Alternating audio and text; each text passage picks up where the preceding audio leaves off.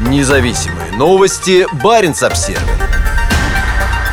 На норвежско-российской границе больше обеспокоены спасением жизни нарушителей в условиях сильного холода, чем вторжение. Пограничник Ларс Эрик Гаузен прекрасно знает о том, что перед отправкой на путинскую кровавую бойню в Украине российские бойцы проходят подготовку в нескольких километрах к востоку от реки Пас. Однако каждый день его больше всего беспокоит не нападение на Норвегию, а выживание в суровой арктической пустыне бегущих из России нарушителей границы. В отличие от других европейских стран, которые соседствуют с развязавшим военную агрессию режимом, Норвегия не планирует строить на границе с Россией заборы. Это часть нашего образа жизни, поясняет Гаузен, командир пограничного подразделения в долине реки Пас. Если бы с норвежской стороны был забор, от него бы страдали живущие здесь люди. Он бы ограничивал их свободу передвижения. Вот почему забора нет. При этом пересечь реку, по которой проходит граница, гораздо сложнее и опаснее, чем перелезть через забор. Живописная заснеженная тайга поначалу может казаться заманчивой, но пребывание здесь чревато рисками, из-за которых можно быстро оказаться в опасной для жизни ситуации. Журналисты Баренц Обзервер вместе с пограничниками отправились на патрулирование границы на снегоходах в минус 25 по Цельсию, который из-за ветра ощущается еще сильнее. У нас лучшее зимнее снаряжение, чтобы оставаться на воздухе много времени, рассказали 19-летний Аслак и 21-летний Ивар. Они оба призывники и оба согласны, что служат в самом интересном подразделении норвежских вооруженных сил. У нас много подготовки и хорошее оборудование.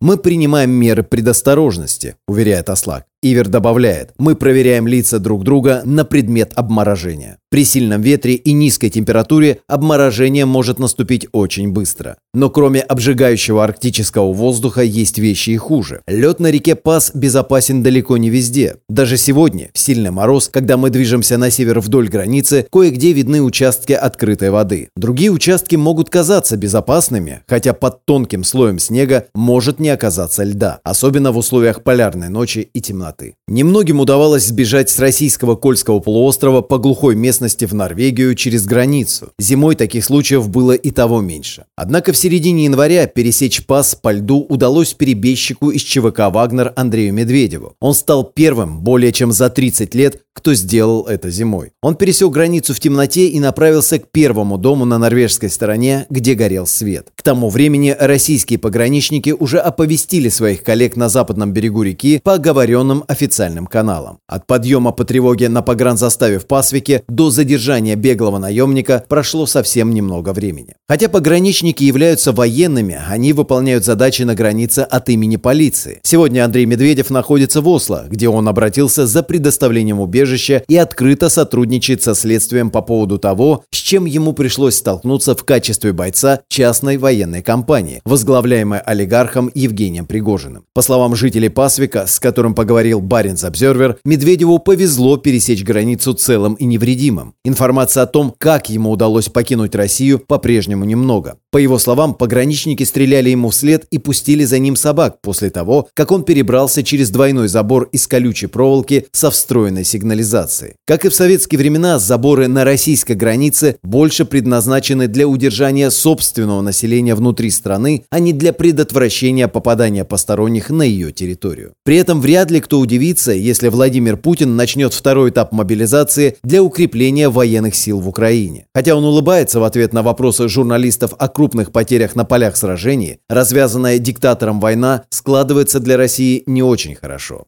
На первом этапе мобилизации прошлой осенью в Украину было отправлено до 300 тысяч так называемых мобиков, которые прошли короткую подготовку и были обеспечены устаревшим снаряжением. По крайней мере, столько же молодых людей уехало из России, чтобы избежать путинской войны. Те, у кого были шенгенские визы, бежали в Европу, другие стояли в очередях в аэропортах и на границах, чтобы попасть в страны вроде Грузии, Казахстана и Турции. За вторым этапом мобилизации может последовать введение властями военного положения и закрытие границ для мужчин. Пересечение границы вне пунктов пропуска незаконно, но люди в отчаянном положении способны на отчаянные меры. Мы подготовлены к большинству вариантов, рассказали Аслак и Ивер. Оба норвежских солдата обучены спасению провалившихся под лед. Однако выбраться из ледяной воды – это одно, а выжить в сырой одежде и с переохлаждением вдали от дорог и жилья – совсем другое. Температура тела падает всего за несколько минут, и сердце, внутренние органы и мозг не могут функционировать нормально.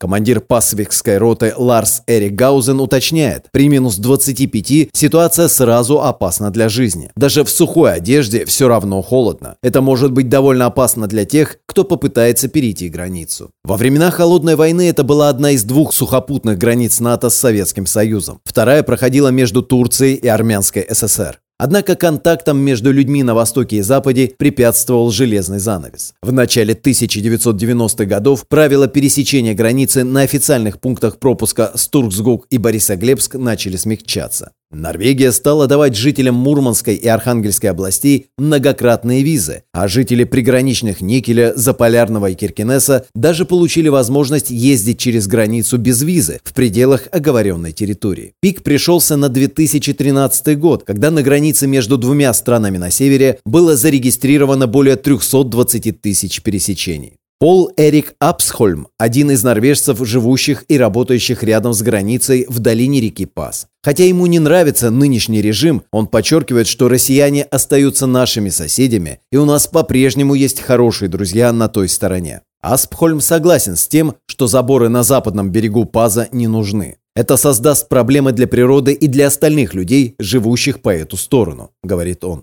Такие стены в виде железного занавеса довольно вредны для сообщества. Последний официальный визит норвежских пограничников к своим российским коллегам состоялся в сентябре 2013 года. Тогда несколько десятков норвежских призывников посетили тренировочный лагерь и заставу погранвойск ФСБ в Салми-Ярве на другом берегу реки. На следующий год Москва решила незаконно аннексировать Крым и начала вооруженный конфликт на украинском Донбассе. С тех пор двусторонние отношения резко ухудшились. Москва официально объявила Норвегию недружественной страной, а Осло заморозил все политические контакты с Россией и присоединился к санкциям ЕС в знак протеста против путинской империалистической войны. Зимой этого года служба разведки Норвегии заявила, что личный состав российских сухопутных сил на Кольском полуострове сократился в пять раз по сравнению с численностью до вторжения в Украину год назад. Точное число погибших в Украине из числа служивших в приграничных с Норвегией районов неизвестно, но их может быть полторы тысячи и даже больше. Бойцы 200-й отдельной мотострелковой бригады Северного флота проходили подготовку на учебных полигонах вдоль реки Печенга, в поселках 19-й километр, Луастари и Печенга. Все они находятся менее чем в часе езды от норвежской границы. Вице-адмирал Нильс Андреас Стенсонес сказал Баренц Обзервер, что сокращение сил на Кольском полуострове может быть временным.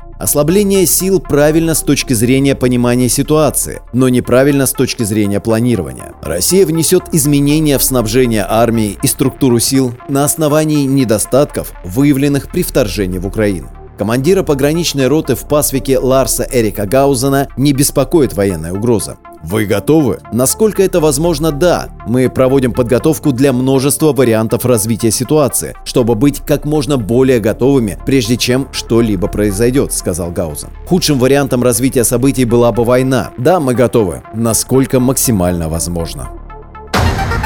Независимые новости. Барин обсервис